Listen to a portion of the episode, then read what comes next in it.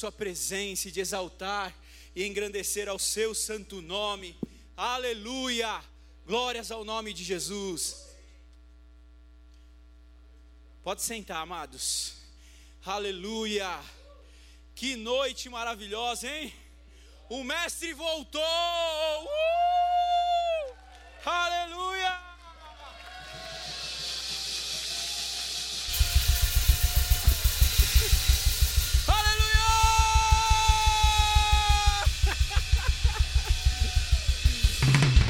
Deus, é verdade, ó. Isso aí, com surpresinha e tudo, é. Irmãos, vocês sabem que é na linguagem, na língua de surdos, né, na Libras, os surdos sempre dão um sinal para a gente, e eles dão um sinal de conhecer a gente, né? Então, para não ficar toda hora escrevendo, né, digamos assim, eles dão um sinal. Sabe qual é o sinal do pastor Robério? Junto com os surdos? Assim, ó. É isso mesmo. É o fogo puro, o homem da unção. Aleluia! Glórias ao nome do Senhor. Estamos felizes, mestre, de tê-lo conosco novamente. Sabemos que ainda a recuperação é gradativa, né? não está 100% ainda. Ainda sente um comprometimento aí no fôlego, no cansaço, mas o Senhor está te renovando, te curando, te fortalecendo, em nome de Jesus, para que o Senhor possa estar conosco sempre, né? Aleluia.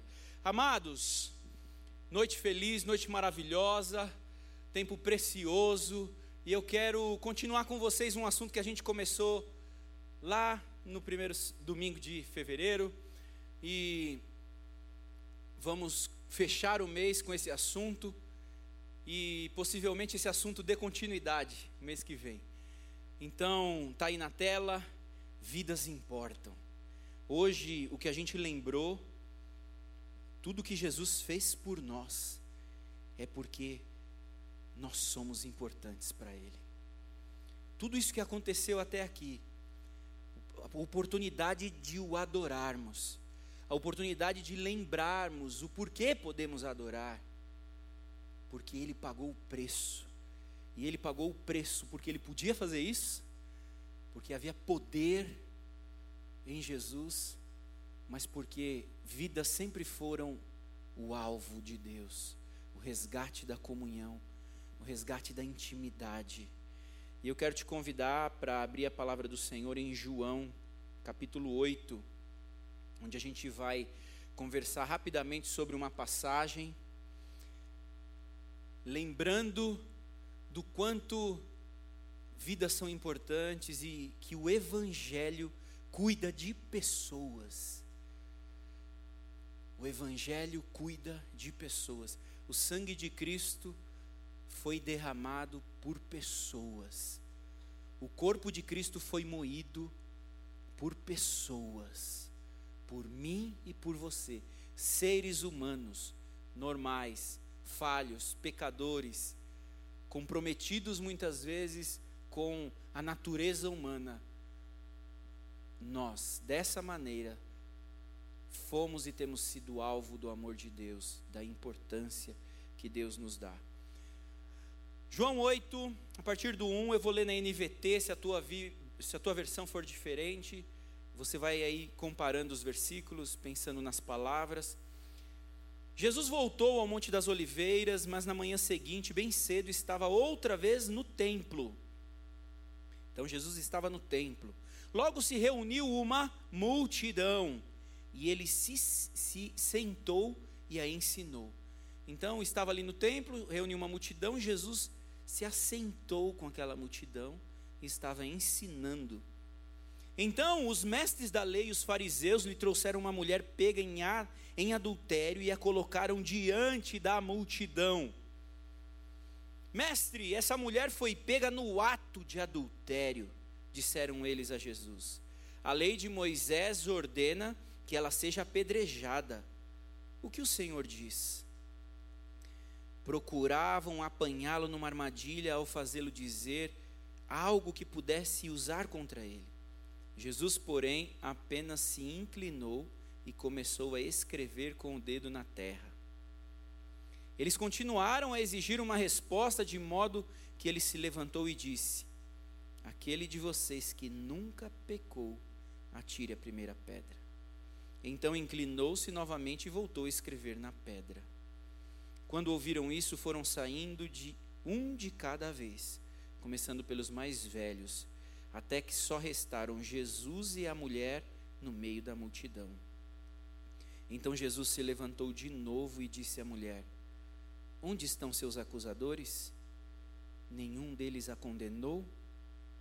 Não, Senhor, respondeu ela. E disse Jesus: Eu também não a condeno. Vá e não peques mais. Pai, te agradecemos por tua palavra que é clara, que é simples, pelo teu amor que é tão objetivo. Obrigado por tua graça que nos alcançou. Obrigado por se manifestar com as tuas características de graça, de amor, de perdão, de misericórdia, em favor de nós, pessoas, vidas humanas. Obrigado, Senhor. Aleluia. Amados, essa é uma passagem bem conhecida, citada, e, e no primeiro domingo de fevereiro a gente citou mais uma situação de Jesus, onde Jesus estava no meio de pecadores e os fariseus estavam de olho no que Jesus fazia. Foi a situação onde Jesus chama Mateus. Mateus era já um homem desprezado por sua cultura, porque ele era considerado um traidor, ser cobrador de impostos. Ele estava traindo o seu próprio povo, cobrando impostos para o império. E ali Jesus chama Mateus, Mateus segue Jesus e logo em seguida Jesus vai para a casa de Mateus, junto com todos os outros cobradores de impostos, aquele bando de pecadores, né? E aí os fariseus, os mestres da lei, cheios assim, né, com postura, preocupados com os protocolos, seguindo as tradições e muito preocupados com a lei, estavam ali olhando e perguntando: é, mas como assim? Ele se junta com pecadores? Ele se mistura com esse povo? Como pode? E tal. E aí Jesus olha para eles e diz: os sãos não precisam de médicos, mas os doentes precisam de médicos. Querendo dizer, se vocês não precisam, se vocês se consideram melhores, eu não sou para vocês, né? mas esses precisam.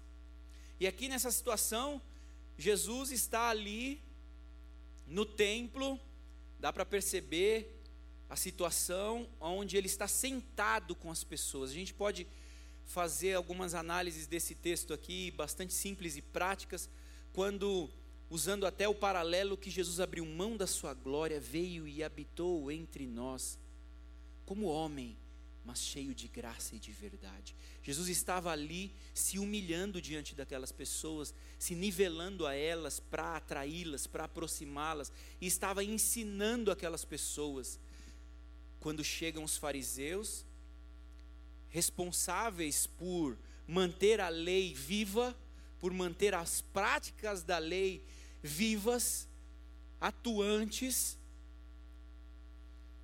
e eles chegam ali com uma mulher que havia sido flagrada no ato de adultério. Essa mulher foi pega em flagrante adultério. Algumas versões vão dizer. No ato do adultério. E também fica claro que aqueles homens, eles estavam procurando as falhas em Jesus, procurando uma maneira de denunciar as falhas de Jesus, que Jesus não era o Cristo. Eles queriam mostrar que Jesus não tinha a autoridade que tinha. Eles queriam acabar com o ministério de Jesus. Porque até então eles não acreditavam que Jesus era o filho de Deus, que era o Messias. Mesmo o Messias estar sendo prometido há tantas e tantas gerações por vários profetas, mas eles aguardavam um Messias diferente.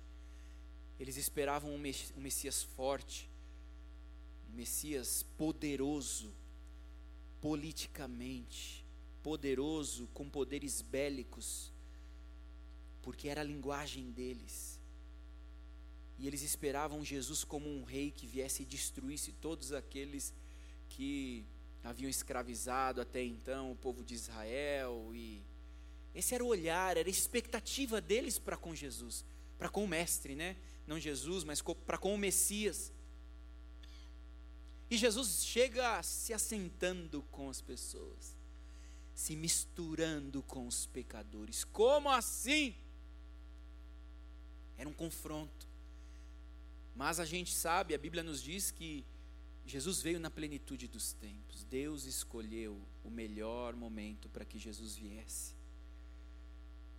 Aqueles homens estavam ali, mais uma vez, responsáveis por defender uma tradição, defender uma cultura.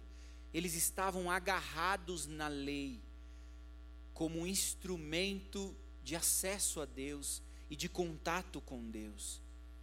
Mas abrindo um paralelo aqui, se você ainda não fez a inscrição da IBM, hoje é o último dia, até às 10 da noite. E se você fizer a inscrição da IBM, você vai descobrir muito mais sobre como Deus se revelou ao povo, olhando para o povo de Israel como um garoto, olhando para o povo de Israel como um menino. E a partir dali ele veio dando recursos, veio dando ensinamentos, para que esse menino amadurecesse. Onde isso está escrito?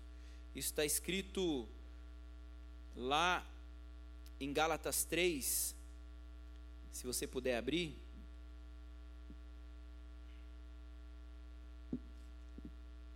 Se não, só presta atenção mesmo.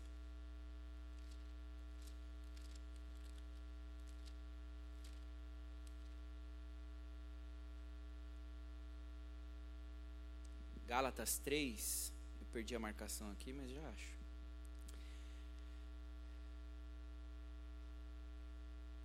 Aleluia. A Gálatas 3, 21 vai dizer assim: Antes que o caminho da fé se tornasse disponível, fomos colocados sob a custódia da lei e mantidos sob a sua guarda, até que essa fé fosse revelada. Em outras palavras, a lei foi nosso guardião até a vinda de Cristo ela nos protegia até que, por meio da fé, pudéssemos ser declarados justos. Agora que veio o caminho da fé, não precisamos mais da lei como guardião. Esse texto, e Romanos 3 também vai dizer o propósito da lei, o importante da lei para o garoto, para o menino. Ah, nessa versão diz que a lei foi o nosso guardião. Tem outra versão que vai dizer como aio ou tutor. Isso no grego está como pai da gogo, certo, mestre? Pai da gogo, que é aquele que ensina a criança, aquele que acompanha a criança. Daí vem a pedagogia, né? É, isso tudo quem faz IBM vai descobrir tudo isso aí. É, aula da IBM. É, tudo isso vai nos ensinando e mostrando que Deus se revelou como uma criança, como precisava se revelar a uma criança. Deus se revelou com métodos de que aquela criança pudesse entender. Não é assim, você que é pai, né? Você tem certas coisas que, dependendo da idade do seu filho, ele não vai compreender o porquê de tudo. Ele não vai entender o porquê que ele tem que obedecer algumas coisas.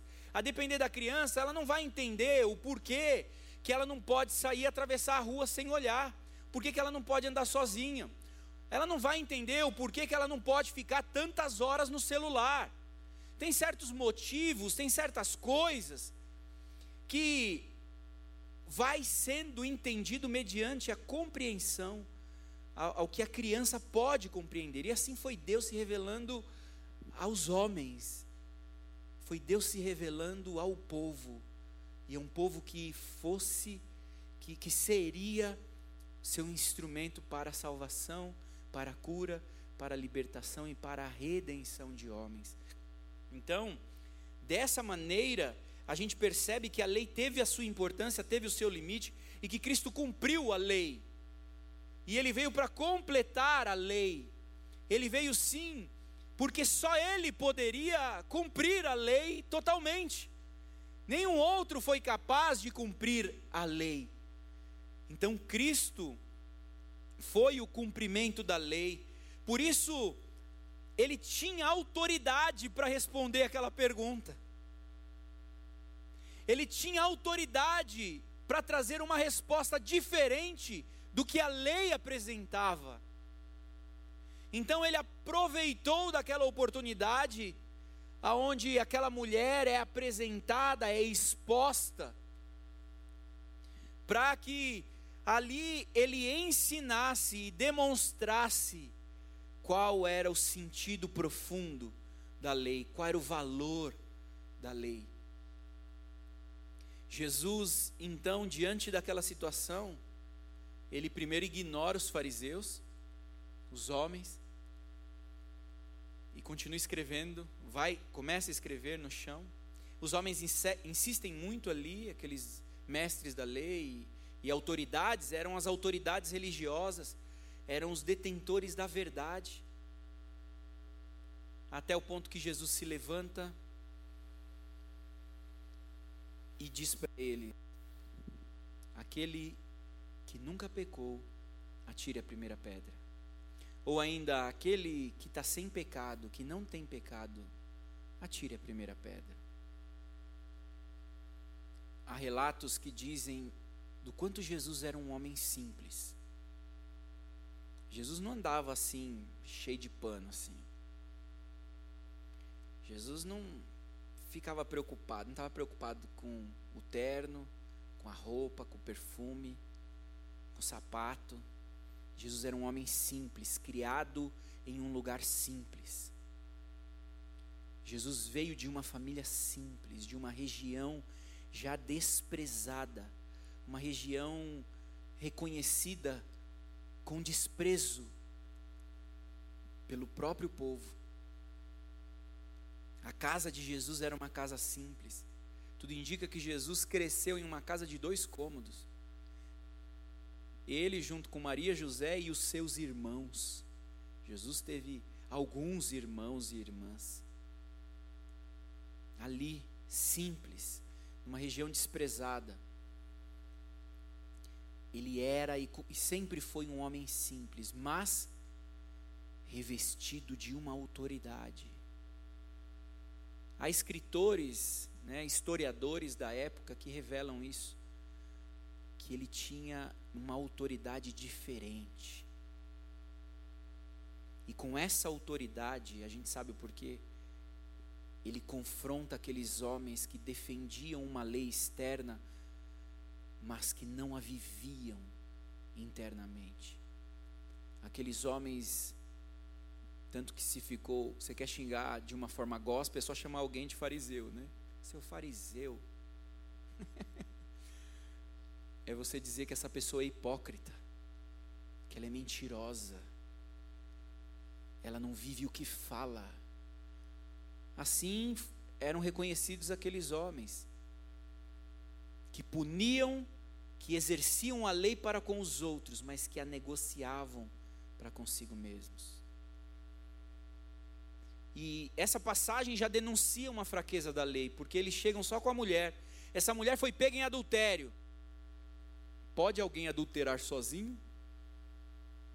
A lei que está sendo citada aqui está é, tá sendo está citando Levíticos e está citando Deuteronômio, Levítico 20 e Deuteronômio 22, aonde diz que o homem e a mulher que forem pegos em adultério deveriam ser mortos, os dois. E cadê o homem da história? Só a mulher apareceu. Talvez ele tenha fugido, tenha sido ligeiro. Ninguém cita sobre ele. Mas de uma maneira ou de outra a gente já pode perceber que a lei tinha suas falhas, tinha suas fraquezas. De alguma maneira ela não estaria sendo exercida em plenitude se só aquela mulher fosse apedrejada. Logo, isso denuncia o quanto ela não podia ser cumprida. E aí, a história continua, mas Jesus, ele traz um foco diferente para essa história. Porque ele olha para aquela mulher, ele olha para uma pessoa que está ali. E para aquela multidão que estava aprendendo com ele. Jesus veio para redimir o homem, para salvar o homem. Aqui ainda, isso não podia ser feito, porque ele não havia morrido ainda. Ainda a lei estava em exercício e ele veio ali trazendo mais recursos para que a fé pudesse ser exercida. E aí, quando. É interessante pensar que Jesus sempre se preocupou com o cuidado integral das pessoas. Ele sempre olhou para as pessoas e exerceu o seu cuidado de maneira completa.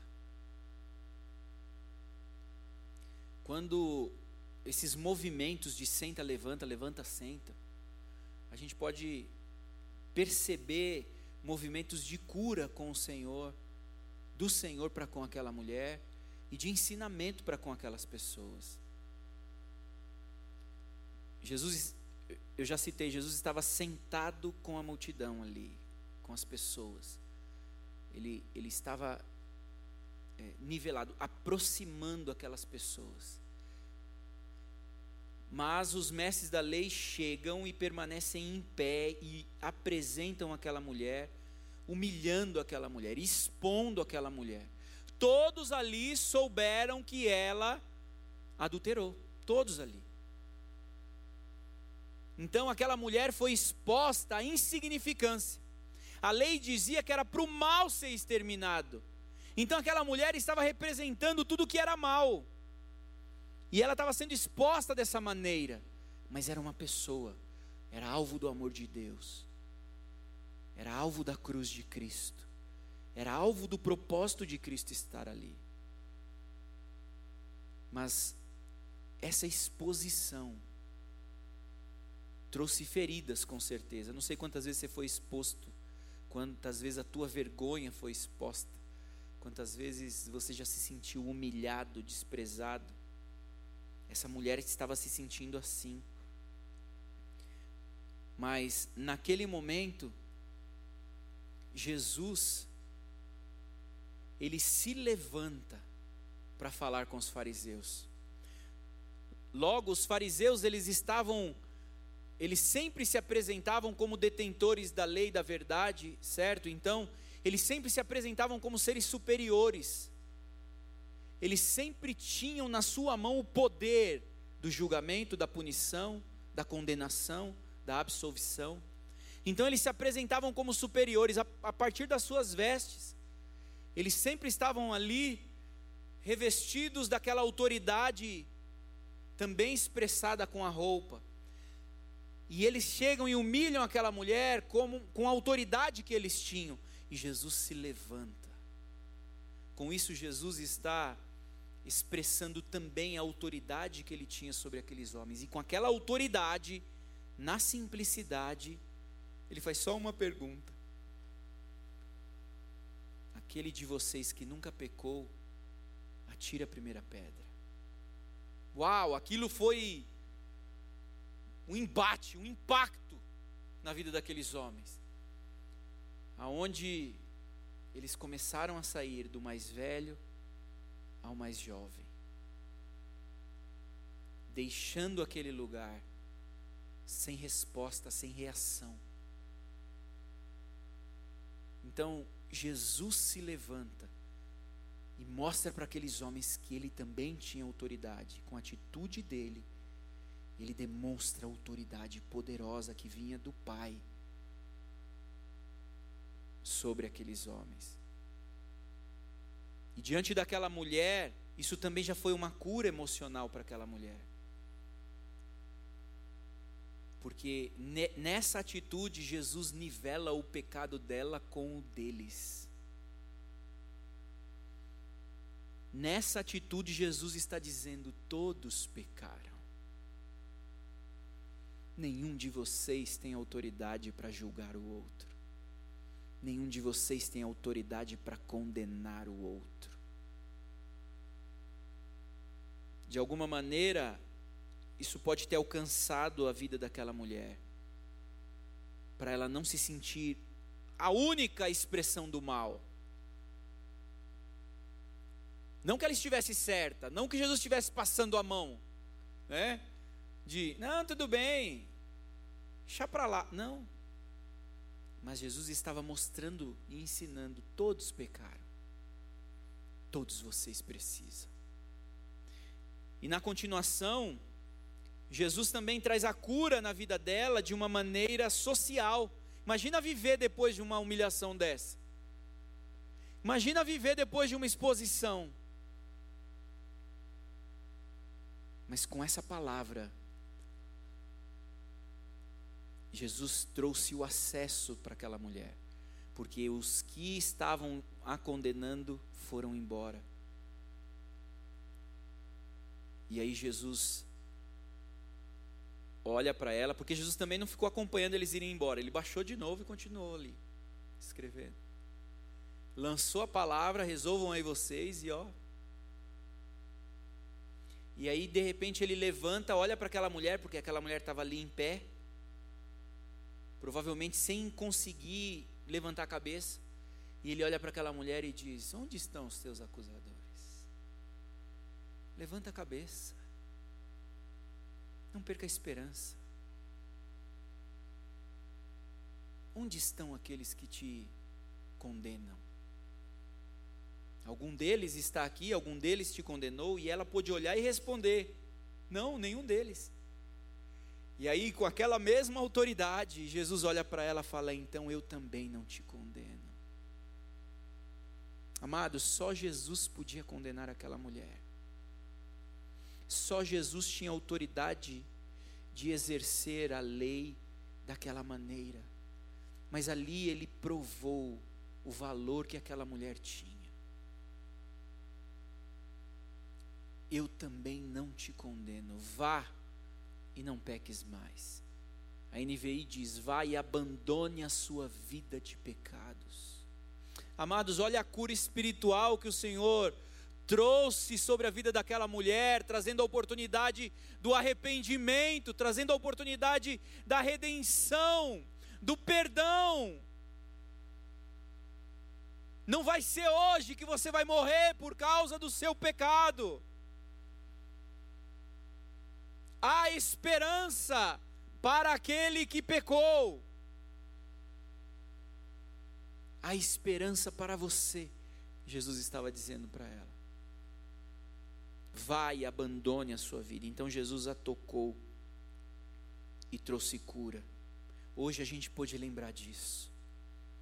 Porque isso é possível em Cristo Jesus. Porque isso é possível em Cristo Jesus. Romanos 3 vai dizer assim: Agora, porém, conforme prometido na lei de Moisés e nos profetas, Deus nos mostrou como somos declarados justos diante dele sem as exigências da lei. Somos declarados justos diante de Deus por meio da fé em Jesus Cristo, e isso se aplica a todos que creem sem nenhuma distinção. A todos que creem, independente do pecado, independente das ações, independente do que você possa ter feito, basta crer, basta ter fé no que Cristo fez por você. Essa é a essência do Evangelho. É por isso que vidas são importantes para Deus. É por isso que esse é um Evangelho que acolhe, que aproxima, que redime, que liberta liberta dessa condenação que constantemente vem para nos diminuir, para nos afetar, para nos jogar lá embaixo, para nos paralisar. Porque as tradições permanecem vivas, porque as leis permanecem aí, até porque elas são importantes para uma vida em sociedade. As regras existem, sim, para proteger, para cuidar, mas, ah, o amor de Deus supera o perdão de Deus é maior do que o seu pecado, do que a sua fraqueza. Essa é a essência do Evangelho. Você é importante para o Senhor. Aquelas pessoas que você convive, com as quais você convive, são importantes para o Senhor. E é por isso que nós estamos aqui. É muito mais do que bater cartão no culto da igreja. É muito mais do que se orgulhar de ser de uma denominação X ou Y. Essa é a essência verdadeira do Evangelho que nós precisamos que arda no nosso coração. E por isso nós podemos declarar: Santo, Santo é o Cordeiro. Por isso que nós podemos declarar que o melhor de Deus já veio. Amados, não há maior bênção do que a redenção. Não há maior bênção do que a possibilidade do perdão. O Senhor te atrai essa noite para a redenção, para o perdão, para o processo de santificação. Não abandone o processo de santificação na sua vida, recebendo dele e anunciando, sendo ministrado e ministrando.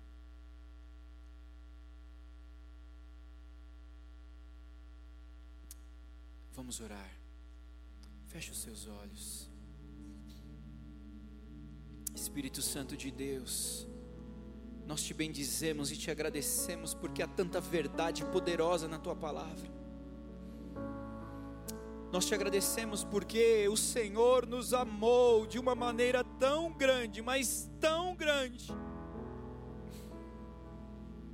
que nos constrange, que nos envergonha, mas não muda o teu amor. Obrigado porque o teu amor mudou a nossa sorte. Estávamos condenados à ira, estávamos condenados à maldição, estávamos condenados à morte. Mas o Senhor nos amou e cuidou de nós, e nos atraiu e nos acolheu, nos acolheu como estávamos. Quantas vezes podemos nos identificar com essa mulher, ó Deus, expostos, por causa do nosso pecado, o pecado que cometemos de verdade, fomos nós. Quantas vezes estamos sendo Estamos desistindo de nós mesmos, desistindo daquilo que o Senhor já nos deu, desistindo das tuas promessas para nós, porque não acreditamos que é possível ainda continuar. Obrigado porque o Senhor nos permite a redenção constante. Obrigado porque o Senhor nos atrai a Ti, através do perdão, através da redenção, através da tua graça e da tua misericórdia. Fica conosco, Senhor. Continua ministrando a tua verdade, a tua palavra em nós e através de nós, para que o teu propósito para nós se cumpra, para que o teu propósito para nós aconteça e nós sejamos esse povo lavado, remido por teu sangue, que nós sejamos sal e luz em meio às trevas. Que possamos ser, sim, essa igreja relevante que anuncia a tua verdade através da verdade em nós vivida, não na hipocrisia, na mentira, no engano, na falsidade, não no julgamento, mas na graça, na misericórdia, no amor, no perdão continua cuidando de vidas através do cuidado ministrado a nós. Em nome de Jesus. Em nome de Jesus. Aleluia.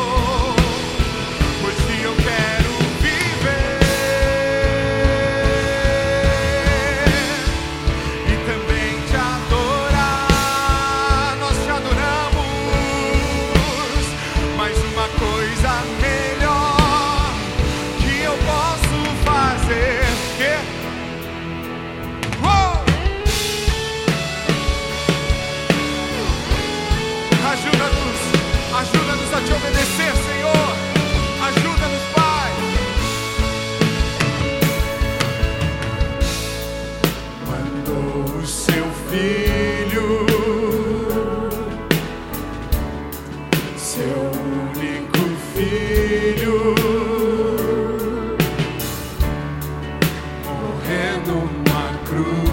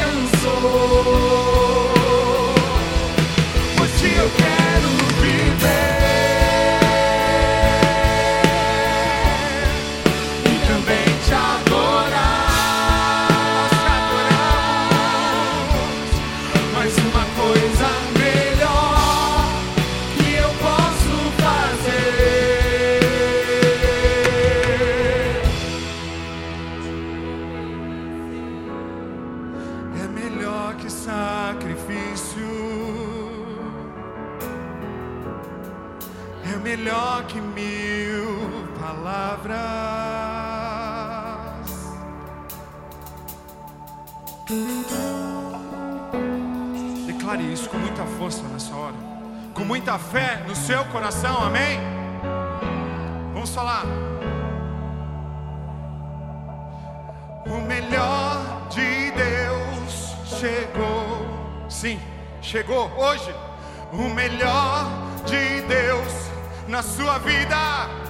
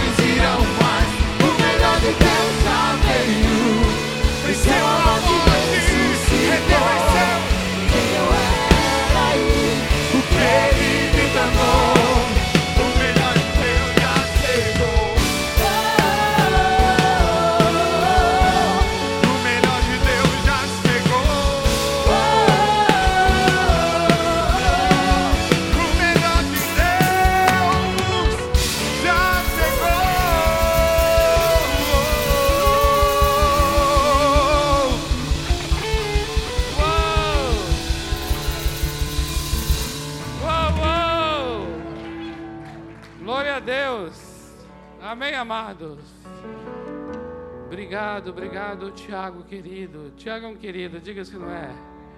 Tiago é um querido. Uhul! Amados, queria só dizer o seguinte. A partir do, do próximo domingo, durante o mês de março, será um mês muito especial aqui porque nós queremos é, estar. Essa palavra vidas importam. Nós queremos que de fato trazer isso é como se fosse assim a palavra se transformando em carne. A palavra se fez carne e habitou entre nós. Sabe assim? Então essa palavra, toda essa palavra do mês de fevereiro que o pastor Tiago ministrou, vidas importam. O que eu quero é, é, assim desafiar a, a nós todos juntos para que essa palavra se torne carne, no sentido de como é que a minha fé pode ser uma fé prática, relevante e transformadora diante das pessoas que importam. Como é que a Igreja Batista do Povo pode traduzir isso? Vidas importam. Como isso pode ser traduzido de uma maneira prática, de uma maneira que realmente, realmente faça efeito na vida das pessoas. E como cada um de nós pode participar disso de uma maneira é, tão, tão relevante, tão contundente, que seja transformador para nós. Porque quando nós somos canal de transformação para o outro, nós somos primeiro transformados, não é verdade?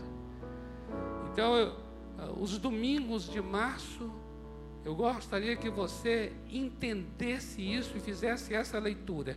Os domingos de março serão domingos de desafio, desafiando, chamando, convocando cada um para nós sermos, termos uma fé relevante, uma fé que demonstre de fato aquilo que nós cremos, porque de fato vidas importam.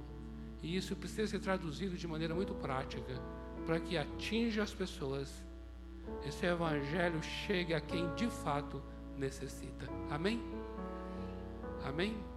Pai, muito obrigado por essas vidas tão preciosas que estão aqui agora, fisicamente, presencialmente, e aquelas que estão em casa ou em qualquer outro lugar, através do YouTube.